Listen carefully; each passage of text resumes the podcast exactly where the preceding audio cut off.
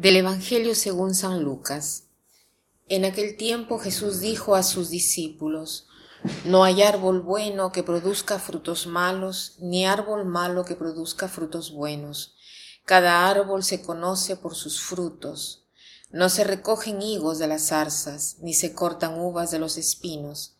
El hombre bueno dice cosas buenas, porque el bien está en su corazón y el hombre malo dice cosas malas porque el mal está en su corazón, pues la boca habla de lo que está lleno el corazón.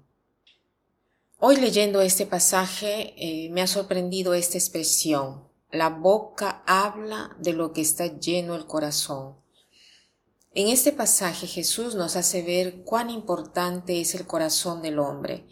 Se necesita cultivar este corazón porque es del corazón que salen las palabras. Y Jesús lo dice, que las palabras revelan quiénes somos. Las palabras revelan qué cosa hay en nuestro corazón. Cuando el corazón está completamente lleno de todo lo que después saldrá de él, entonces ahí yo puedo entender qué cosa contiene este corazón. Por ejemplo, si yo veo salir del volcán toda esa espuma que bota, ¿qué quiere decir?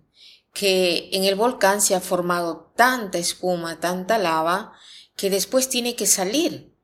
¿Por qué? Porque no puede estar adentro, está totalmente lleno. Lo mismo cuando de una taza o de un recipiente se desborda el agua es porque está demasiado llena. O sea, todo lo que sale de la boca del hombre es porque de eso está lleno su corazón.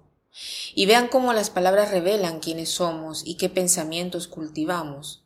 Las palabras dan a conocer la interioridad del hombre, porque de esas palabras es de lo que sobreabunda el corazón. Entonces, debemos tratar de tener un corazón diverso. Por eso Jesús nos dice que Él nos da un corazón de carne.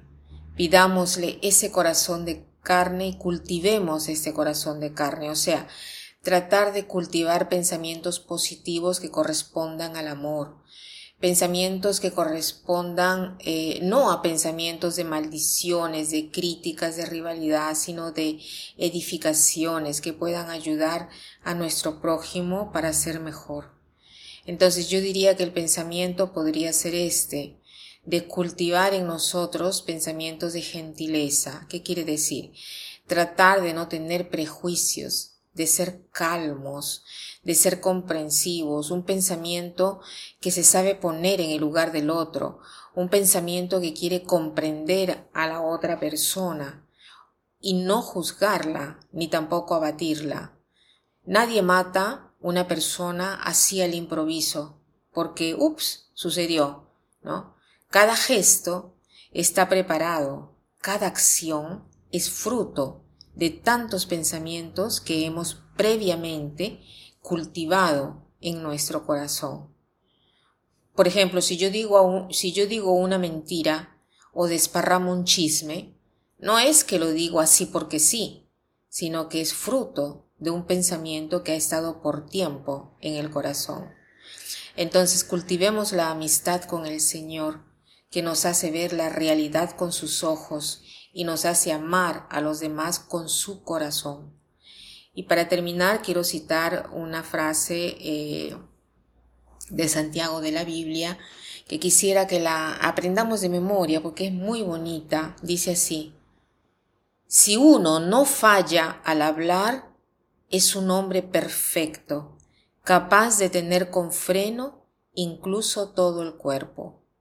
Si uno no falla al hablar, es un hombre perfecto, capaz de tener con freno incluso todo el cuerpo. Que pasen un buen día.